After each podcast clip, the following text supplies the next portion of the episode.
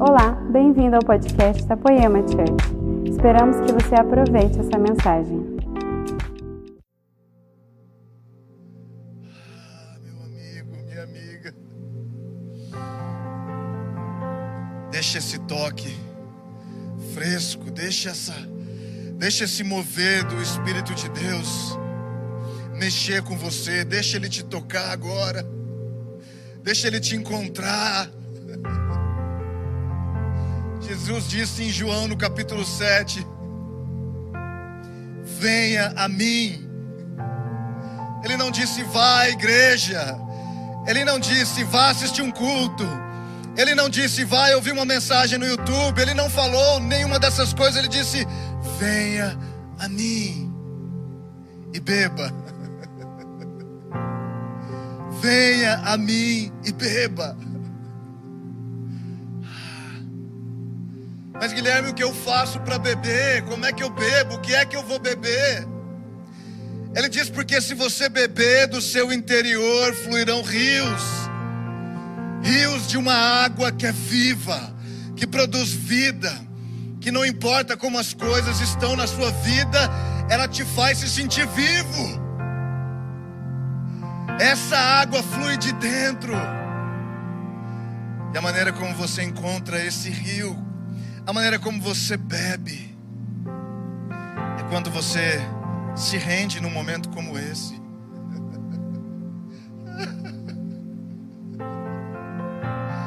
É quando você se rende num momento como esse. Meus amigos, nós não temos precisado de tão mais informação. A gente precisa beber. A gente precisa beber. Quando é que a gente imaginou que seria possível transmitir uma reunião pela internet onde você pode beber? Onde você pode beber? Onde o Espírito de Deus está agindo, está operando, está se movendo, e você pode beber aí onde você está.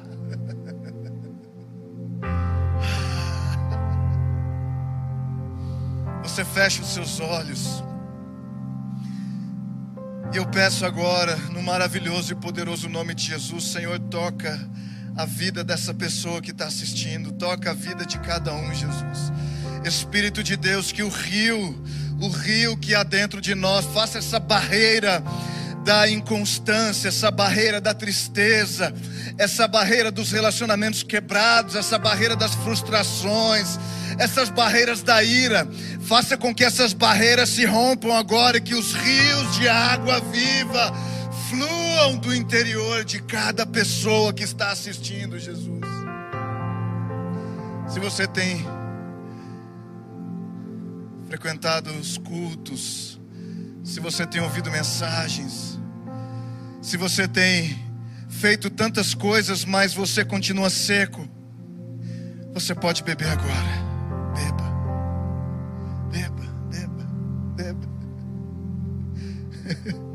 Nós não temos nada tão importante do que esse momento que foi separado para essa reunião, do que você beber. Guilherme, mas e a palavra? Você precisa dar uma palavra. Eu vim aqui para ouvir uma palavra. A sua Bíblia, a minha Bíblia, diz que Jesus é a palavra. E você pode beber desse rio, e você pode comer desse pão, que é Jesus na sua vida, pessoalmente.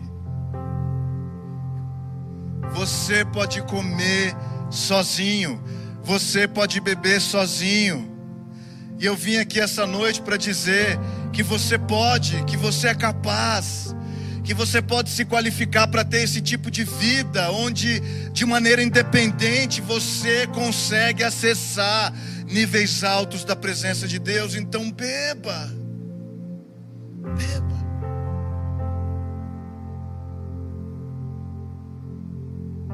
Eu tenho queimado tanto nesses dias. Eu confesso que eu tenho queimado tanto nesses dias. Eu tenho. É um fogo diferente. Eu não sei como é que é o, fogo de Deus para você, o que você pensa a respeito do fogo de Deus.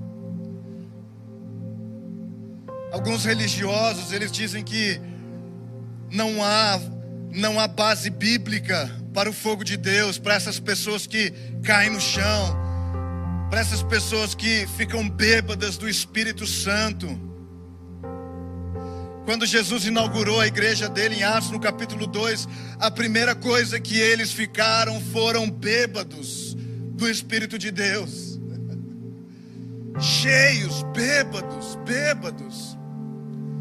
Porque o poder do Espírito de Deus, ele chacoalha as estruturas humanas da sua vida. Você não é capaz de conter ele. Você não é capaz de segurar ele, você não é capaz de impedir ele. Ele é muito mais poderoso do que a sua mente, do que o seu raciocínio, o seu intelecto. E muitos religiosos dizem que não há base bíblica. Falta base bíblica para aqueles que não estão provando por experiência. Vamos lá, alguém. Falta base bíblica para aqueles que não estão provando por si só porque querem provar todas as coisas, e o ah, e o tio, e todas as coisas precisam estar lá, porque se eu não ver, Deus não fez. O que eu quero dizer é que a Bíblia é tudo, é todo o acesso, é toda a palavra de Deus que eu e você precisamos, mas não precisamos tanto saber o quanto nós precisamos provar, e provar fala de experiência, você tem a sua própria. Você tem a sua própria experiência. Você tem a sua própria experiência. Se alguém precisa nessa noite de uma base bíblica para o fogo de Deus, Hebreus 12, 29 para você. Porque o nosso Deus é fogo consumidor. O nosso Deus, Ele é como chama, Ele queima, Ele queima. E esse tipo de fogo que eu tenho experimentado na última estação da minha vida, em toda essa última estação, eu confesso para você que tem sido um momento de muita alegria na minha vida, de muita realização, mas Guilherme, por que você agora é um cara famoso? Por que você agora é uma pessoa que tem muito dinheiro? Por que não, porque eu não estou procurando uma carreira em Cristo Jesus. Eu não estou procurando desenvolver uma CLT, uma relação de CLT com Jesus. Mas eu quero uma relação de amor com o meu amado. Eu quero me tornar a noiva. E nesse quesito, nesse sentido, dessa maneira, sob essa ótica, eu tenho sido muito realizado. Porque eu tenho provado das coisas celestiais, meus amigos. Não há nada nessa terra que seja equivalente às coisas celestiais, às coisas espirituais, às coisas que o olho não viu, o ouvido não ouviu e não subiu no coração do homem. Esse fogo de Deus, ele começa com essa chama que ela é chocante, é impactante, é como um caminhão que vem contra uma parede e te joga para longe, te joga no chão, faz alguma coisa na sua vida. Mas muitos levantam dessa experiência e eles não continuam alimentando aquilo que uma vez foi uma chama com lenha, até que com os anos você vê que esse lugar de sacrifício dentro de você, esse lugar das renúncias, esse lugar das coisas que você deixou para trás, esse lugar da troca de valores, onde você substitui os valores humanos, alvos pessoais humanos, materiais que você tinha pelos valores de Deus, eles começam a sobrepor os valores da alma, a necessidade de ser aceito, as necessidades emocionais, sentimentais, todos nós temos isso. Mas eu te digo: o fogo cura. O fogo de Deus cura cada uma dessas coisas. E eu aprendi que com os anos você vai alimentando nesse altar de sacrifícios essas lenhas das coisas que você deixa Jesus substituir, trocar, tirar, eliminar. E esse fogo vai.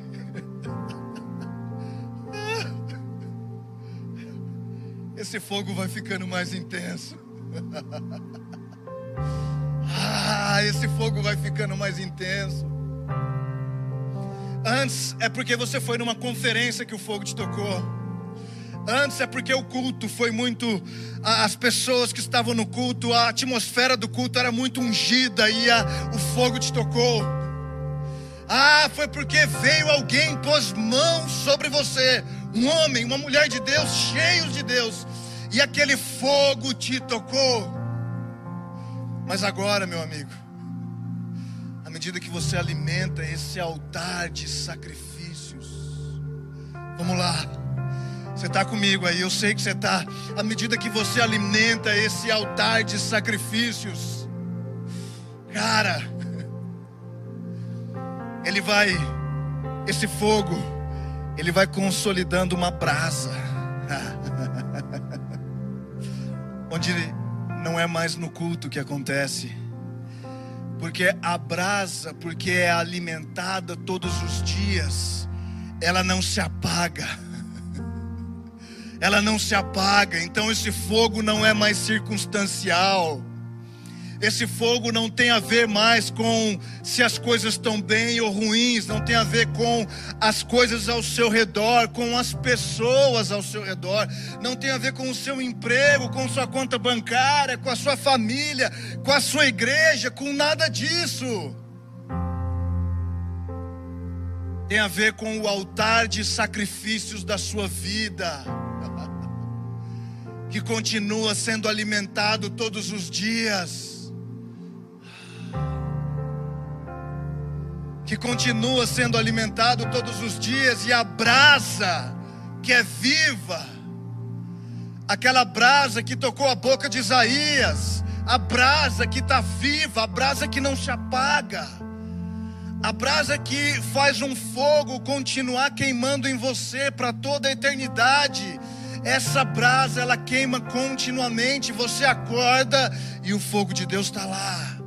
Você vai dormir e o fogo de Deus está lá. Você está cheio de energia e o fogo de Deus está lá. Você está cansado demais, você trabalhou demais e o fogo de Deus está lá. Alguém te machucou, te feriu e o fogo de Deus está lá. Você está vivendo a melhor época da sua vida, dias de glória e o fogo de Deus está lá você começa a ver, ah, esse Deus de Hebreus 12, 29. Ah, esse que é um fogo consumidor. Esse que é um fogo que consome. Esse é o fogo que você precisa, meu amigo. Eu confesso para você que eu tenho queimado com exatamente esse fogo que eu estou te descrevendo. Eu estou te descrevendo a minha vida mas eu estou descrevendo para você uma experiência, não uma teoria. Eu estou descrevendo para você uma coisa que eu li, mas uma coisa que eu precisei viver, uma coisa que eu precisei provar, uma coisa que eu precisei experimentar por mim mesmo. Porque por mais que eu tenha uma família espiritual especial demais, eu preciso alimentar o fogo de Deus na minha própria vida. Será que você tem feito isso nesse tempo? Será que você pode dizer para mim hoje, Guilherme, mas eu eu não tenho o que dar para o Senhor. Eu não tenho o que dar para o Senhor, eu não tenho, eu só tenho dificuldades, eu só tenho problemas, eu só tenho situações difíceis. Talvez a sua vida é boa, Guilherme, mas a minha você não sabe. Eu quero dizer uma coisa para você. Pega isso que você tem aí hoje. Seja lá o nome que isso tenha, doença, falência, seja lá tristeza, frustração, divórcio. Pega o nome disso aí que você tem hoje e oferece no seu altar de sacrifício. Eu te digo que você tem tudo o que você precisa para queimar. Você tem tudo o que você precisa para oferecer no altar de sacrifício. Você tem tudo para ser curado. Porque quando o fogo de Deus vem, ele resolve as coisas. Ele cura. Sabe por quê? Porque Ele te dá um senso de destino, de propósito. Ele te faz se sentir no lugar certo, na hora certa. É para isso que eu nasci. Eu nasci para queimar. Os seus olhos são como chama de fogo. O que é que você crê que Jesus faz e o que ele vive? Ele é um que queima, ele continua queimando. Ele queima de amor, ele queima de paixão. E todas essas coisas ruins que você coloca no seu altar de sacrifício, elas começam a serem transformadas.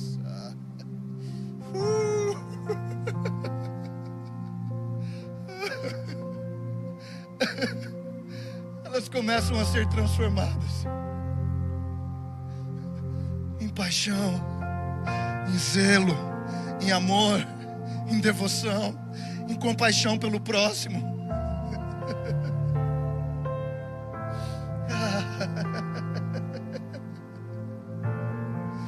Você começa a dar a sua vida por Jesus e pelas pessoas.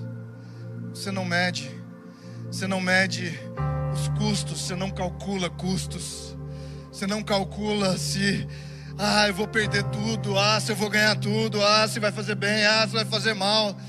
Você queima por aquilo que o Senhor queima, por aquilo que Jesus queima. E meu amigo, é sobre esse tipo de gente, essas pessoas que queimam, essas pessoas que entregam tudo, que alimentam o seu altar de sacrifício.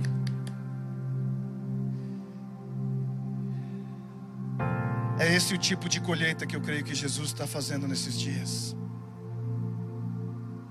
Toda vez que nós falamos de colheita, toda vez que nós falamos de colheita, toda vez que você lê a Bíblia e você enxerga a palavra colheita, Jesus falando de colheita, Jesus dizendo que era seria grande, Jesus olhando para as multidões. Você sempre pensa que é a colheita das almas que não estão salvas ainda. E eu creio nisso com você, porque está escrito na Bíblia. Há uma colheita.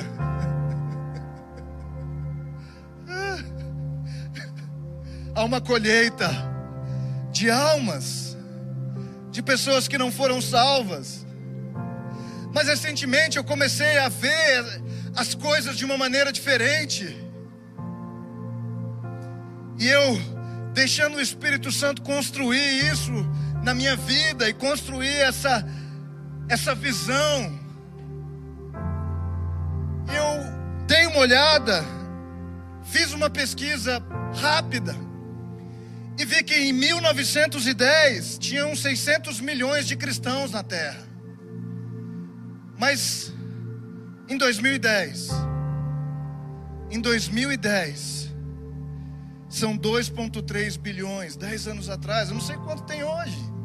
Não importa, eu não vim aqui te dar números de pesquisa. Mas é preciso que você entenda que na África, se você olhar no Google, você vai ver igrejas africanas com 30 mil pessoas atendendo um culto. Tem igrejas, muitas igrejas com 30, tem com 50, tem com 100. E quando nós falamos de colheita, tudo que a gente vê é de pessoas que não conhecem Jesus ainda. Mas é a respeito da colheita dos filhos que queimam, dos filhos maduros, dos que renunciam, dos que caminham mais uma milha, dos que estão se despindo do velho homem dia após dia e estão sendo construídos na natureza de Jesus. E quanto a esses? Porque eu creio que o problema que nós estamos vivendo, naquilo que nós chamamos de cristianismo nesse tempo, não é quantitativo, não tem a ver com quantidade cruzadas e cruzadas feitas por Reinhard Bonk. Milhões de pessoas sendo lideradas na oração da salvação.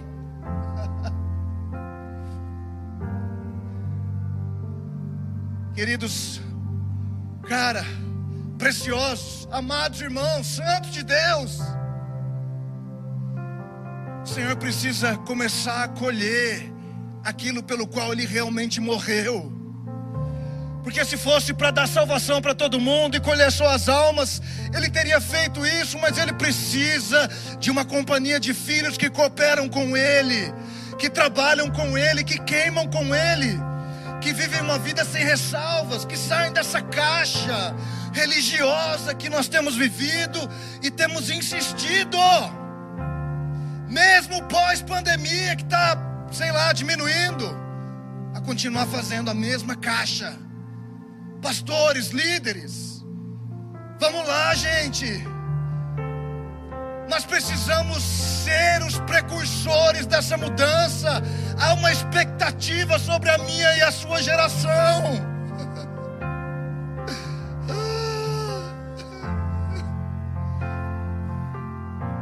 Há uma expectativa sobre nós. E não tem a ver expectativa de pessoas, porque nós não estamos aqui para suprir a expectativa de homens. Mas há uma expectativa dos céus. A nuvem de testemunhas, os anjos, os seres espirituais, o próprio Deus, Jesus, o amado Filho, o primogênito dentre muitos irmãos. Eles estão esperando ansiosamente, ardendo de expectativa pela sua manifestação, cara.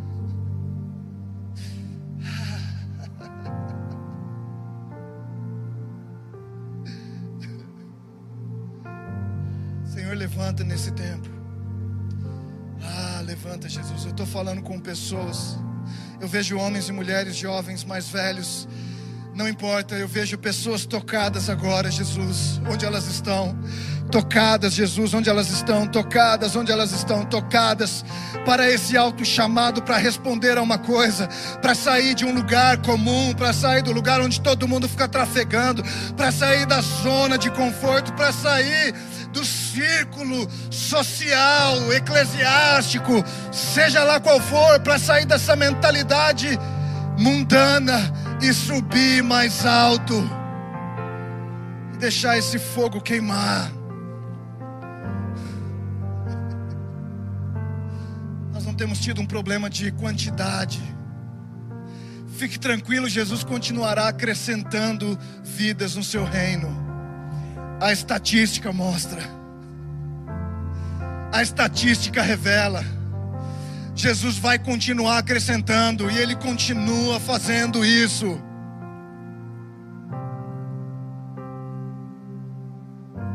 Mas quando ele diz em João no capítulo 12, ele disse: se o grão de trigo não cair na terra e não morrer, ele continua só.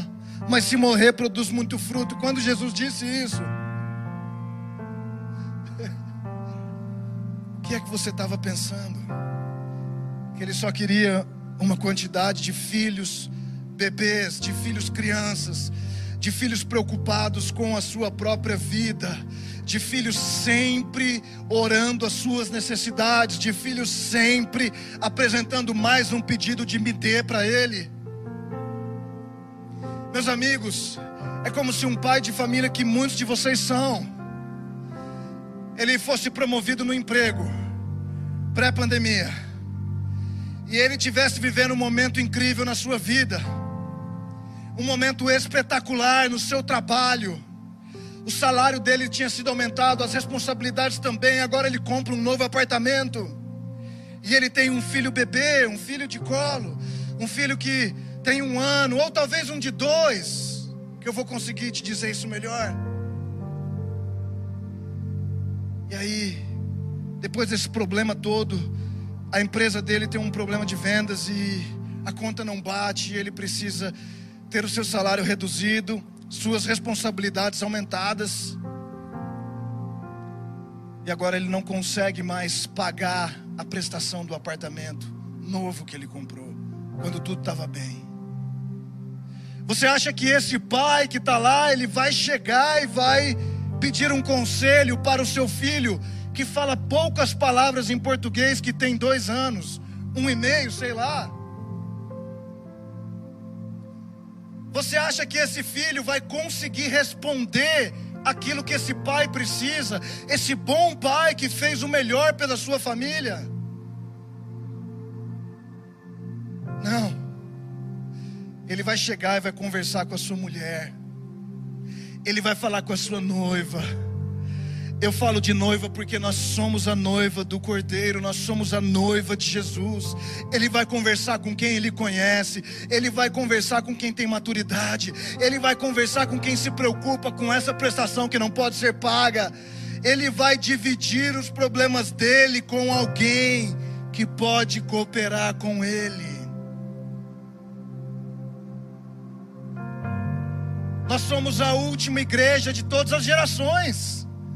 Não tem nenhuma depois da gente. Alguma virá. Mas nós somos a igreja que deveria ter a maior revelação, a maior profundidade nas Escrituras, o maior nível de zelo, paixão, fome, sede, fogo por Ele. Mas hoje eu ouço tão pouco falar, principalmente pregadores jovens, do fogo de Deus.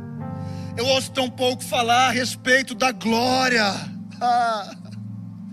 A glória que o cara que foi viciado nela é criticado nos nossos dias. Deixa Moisés para lá, tira Moisés dos púlpitos. Filho, Moisés foi o cara que falou face a face com Deus e você. Face a face. Deuteronômio no último capítulo. Diz que não houve nenhum profeta em Israel que falava face a face com Moisés. Que como ele falava face a face com Deus. Eu quero falar face a face com Deus.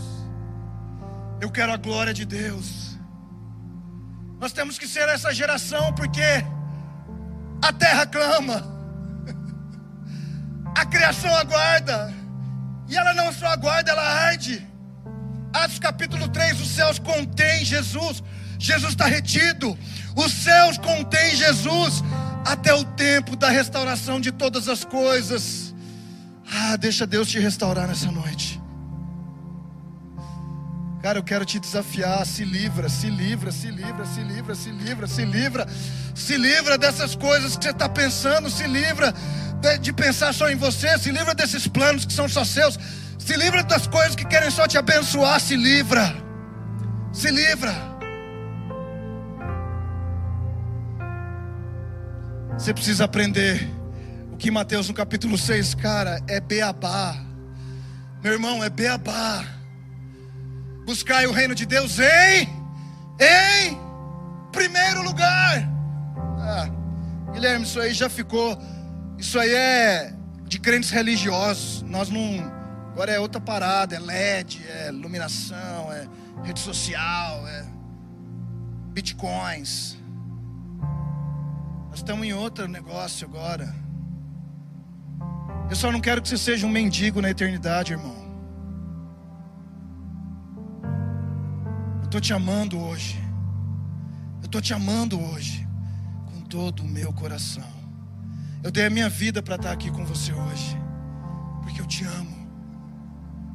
E porque eu te amo, eu preciso te despertar para esse tempo, porque essa é a plataforma que Jesus me deu hoje para falar o que Ele quer falar para você. Eu te amo. Eu vou falar mais uma vez: eu te amo. E eu me preocupo com quem você será na eternidade.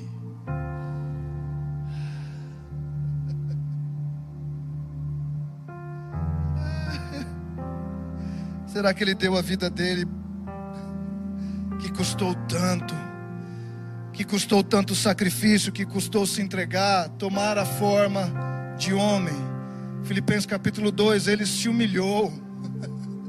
Ele se humilhou por mim e por sua causa. Mas não foi para você viver, seu filho de Deus. Vivo minha vida do jeito que eu quero. Faço todas as coisas que eu quero. Porque agora eu sou filho de Deus. Além de te salvar, você precisa se submeter a Ele. Além de te salvar, de ser Salvador, Ele também é Senhor. Mas eu confesso que eu descobri uma relação superior a essa que é de noivo. Ele é meu noivo. Eu sou um homem. Eu sou casado com a minha preciosa esposa que estava aqui agora antes de mim. Mas Ele é o meu noivo porque eu quero viver uma relação de amor com Ele, eu quero ter um relacionamento de intimidade com Ele. Eu quero ter um relacionamento de. Esse. Você sabe essa risada que eu dou? Você, não... É o fogo. É o fogo. É o fogo de Deus. Ah, queima mais um pouco comigo aí, cara. Nós temos tempo. Sinta essa atmosfera aí na sua vida agora, onde você está. Ei, ei, ei, ei, queima, queima. Há uma colheita desses dias. Há uma colheita, há uma colheita, há uma colheita. Ele está colhendo filhos maduros, filhos maduros, filhos maduros. Ele está colhendo filhos maduros, filhos maduros. Ele está colhendo você de glória em glória. Dessa, dessa parte mais baixa da sua vida que você estava para um degrau mais alto, Ele está colhendo você. É para isso que Ele morreu. É por esse dia que Ele ansiou. Jesus se alegra com a salvação, com uma alma convertida a Ele. Ele se alegra demais. Os céus se alegram. Não há nada mais intenso do que o amor que é mais forte do que a sepultura.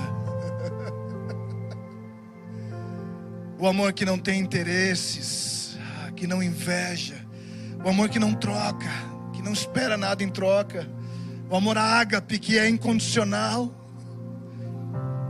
Eu e você estamos crescendo nesse amor. Levítico no capítulo 12. Eu quero ler com você essa escritura.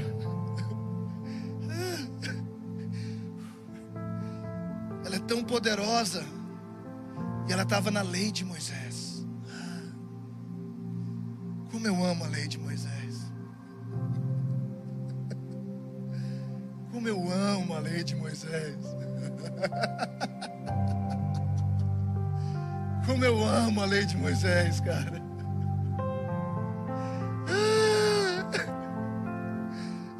Pode um cara tão livre assim amar a lei?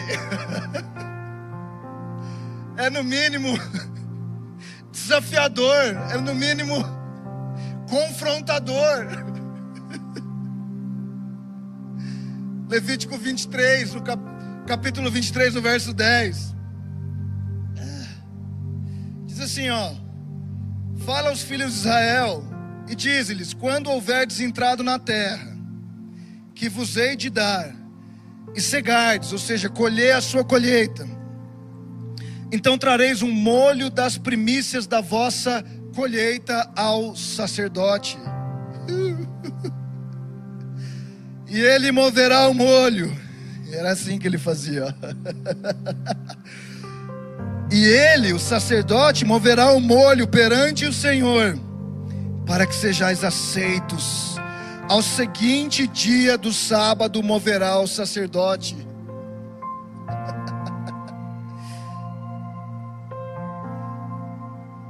Olhando por uma mente natural só, havia uma colheita, colheita da plantação da época, da agricultura da época era uma colheita geral, onde todo o povo participava dela. Mas antes dessa colheita ser completamente colhida, os filhos de Israel, que sou eu e você, nós somos Israel espiritual, nós somos o Israel de Deus. Nós, eu não sou judeu, talvez você é. Eu não sou. Eu tenho uma linhagem do sangue que é o sangue de Jesus. Eu e você entramos por esse sangue. Os filhos de Israel precisavam pegar uma primícia dessa colheita, uma primeira parte, enrolar num feixe, fazer dela um feixe, e entregar na mão do sacerdote. E esse sacerdote ia pegar essa primícia e ia balançar assim de baixo para cima, de baixo para cima. transformar de um lugar mais baixo para um lugar mais alto, de um lugar de morte para um lugar de vida, de um lugar de renúncia para um lugar de ganhos, de um lugar de morrer para um lugar de viver, de um lugar de dar para depois receber, de um lugar de renunciar para depois colher, de um lugar de fazer primeiro para depois colheita, antes de ser feita, ela tinha os primeiros frutos. E quando eu olho para essa escritura, eu vejo como Jesus é o nosso sumo sacerdote. Ele é a figura mais alta da nossa igreja.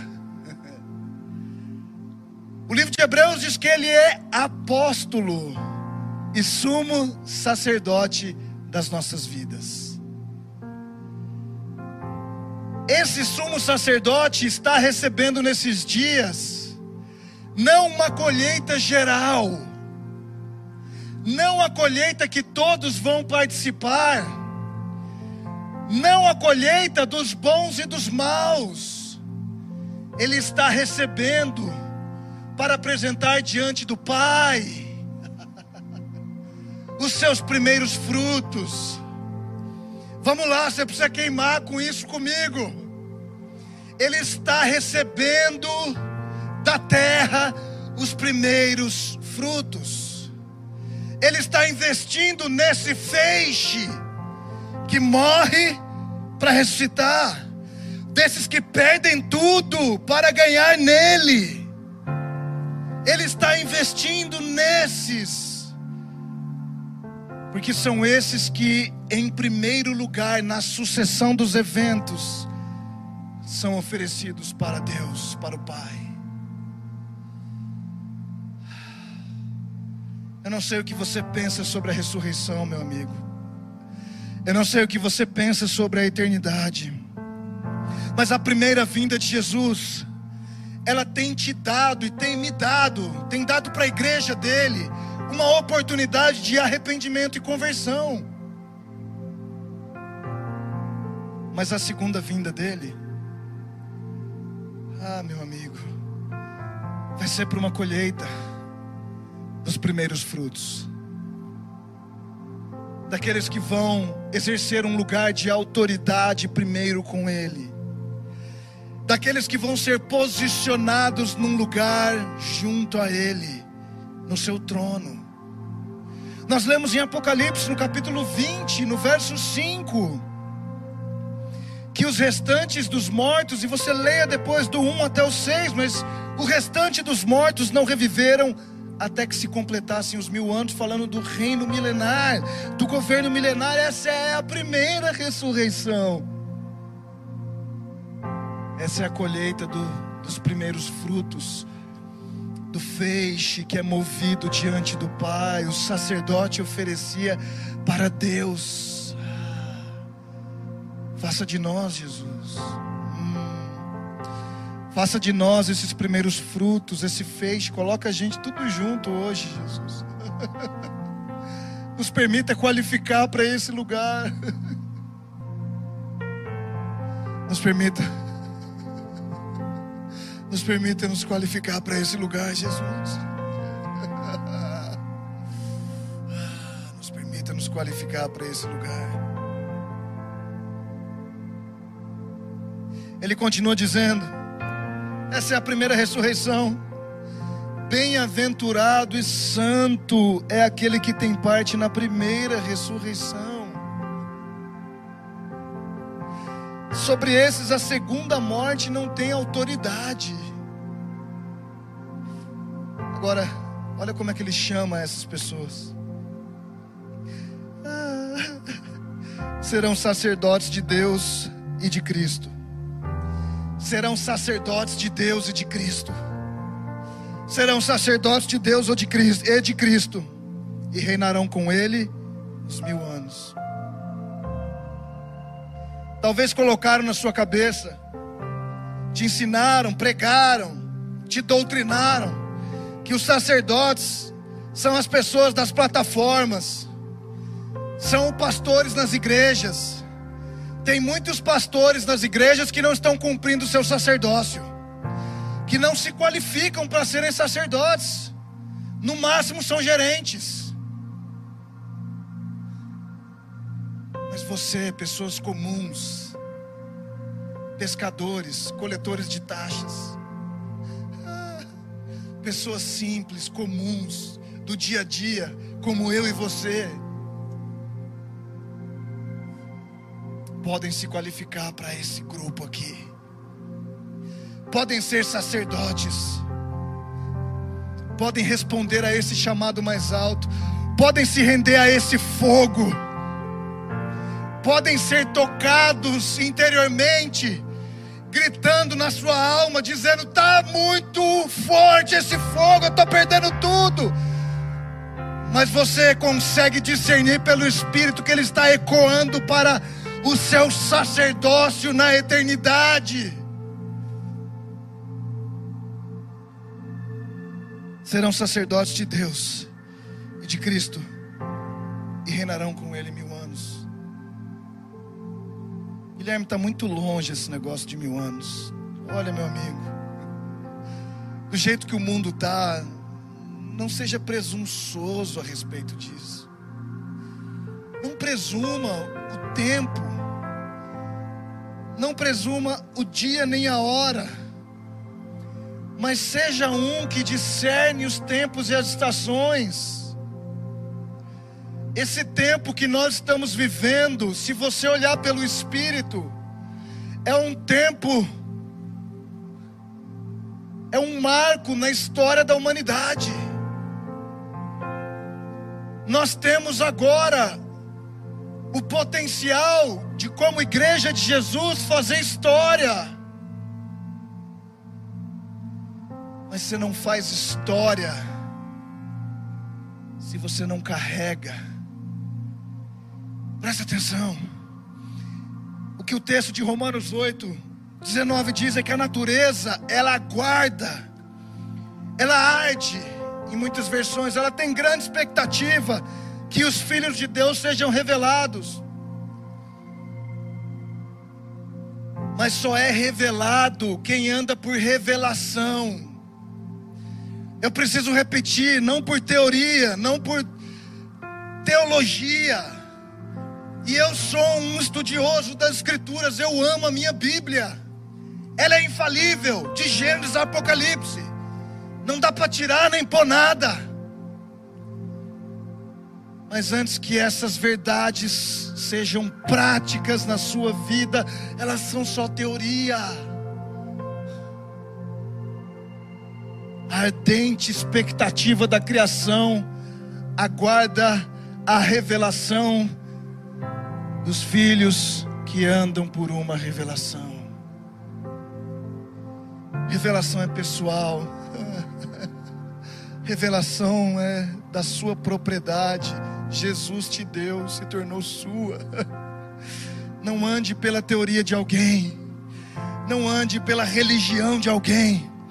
Não ande por causa de uma coisa ou outra que você ouve, mas abra os seus ouvidos para ouvir, porque há uma colheita nesses dias do feixe dos primeiros frutos. E eu tenho fé o suficiente para crer que você que está me ouvindo hoje é parte desse feixe. Eu tenho fé suficiente para crer nisso. E eu libero essa palavra sobre a sua vida. Eu libero essa palavra hoje sobre a sua vida. Agora a responsabilidade que você tem Talvez alguém que esteja ouvindo isso vai dizer: Ah, eu estava só esperando um culto para o pastor dar umas dicas aí da, de como resolver os problemas do meu casamento. Ah, eu estava só esperando para ver como é que se eu ia ver o culto, uma dica de promoção no meu emprego. Ah, eu estava só esperando para ver como é que eu ia ganhar aquele auxílio lá do governo. Eu quero dizer para você uma coisa: cada uma das coisas, esse fogo de Deus que está queimando aqui nessa reunião agora, é capaz de resolver todos os problemas da sua vida. Por isso eu tenho fé por você hoje. Se desse lado você está enfraquecido, eu oro agora, Jesus toca, toca. À medida que nós vamos terminando, eu quero que você abrace essa atmosfera que está nessa reunião, que rompeu as barreiras todas. À medida que você tem ouvido essas palavras que eu tenho te dito, que não são teoria, elas contêm espírito, elas contêm vida. Eu quero te convidar para que você se posture agora, se levante. Levanta aí de onde você está. Se você está sentado, se levanta. Faça isso comigo. Se posture. Onde você está, se levante agora. Se levante comigo. Essa palavra, ela tem o efeito de uma profecia sobre a sua vida. Por isso, à medida que você está de pé comigo, nós vamos orar juntos. Senhor. Senhor, Senhor, Senhor, Jesus. Senhor, Jesus, Senhor, Senhor, Senhor, Senhor.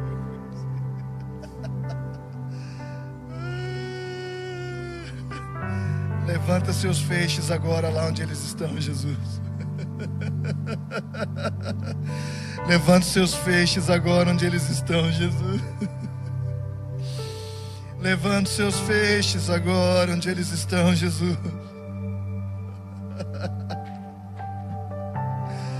Balança os seus feixes agora, Jesus, onde eles estão. Balança, balança. Ensina para eles, Jesus, que o caminho desse, dessa primeira ressurreição, desse sacerdócio, Jesus, desse milênio com o Senhor, desse lugar de autoridade, dessa colheita que o Senhor está fazendo nesse tempo agora, que não é a geral,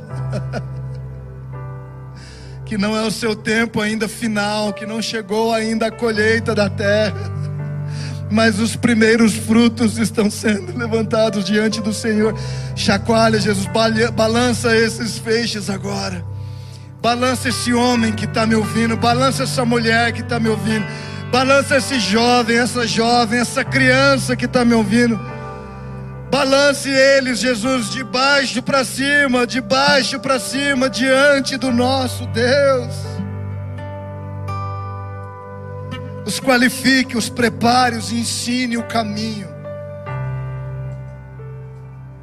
da revelação dos filhos de Deus, dos filhos maduros, dos filhos ruiós.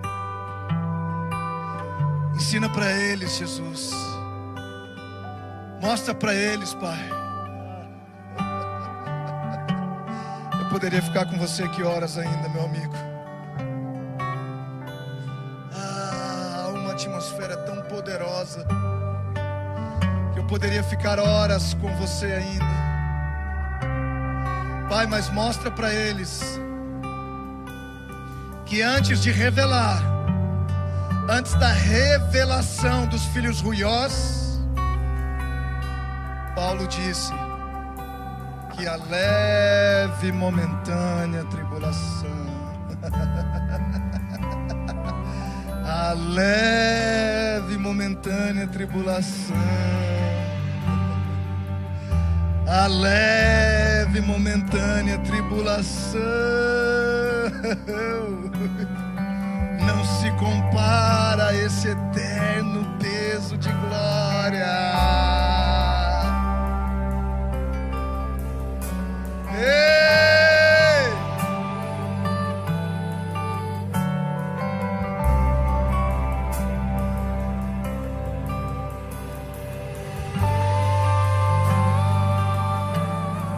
Adore, adore, adore onde você está, adore.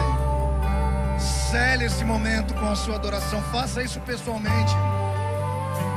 A gente só pode adorar por nós mesmos e te liderar num lugar alto com Jesus. Agora é com você, adore.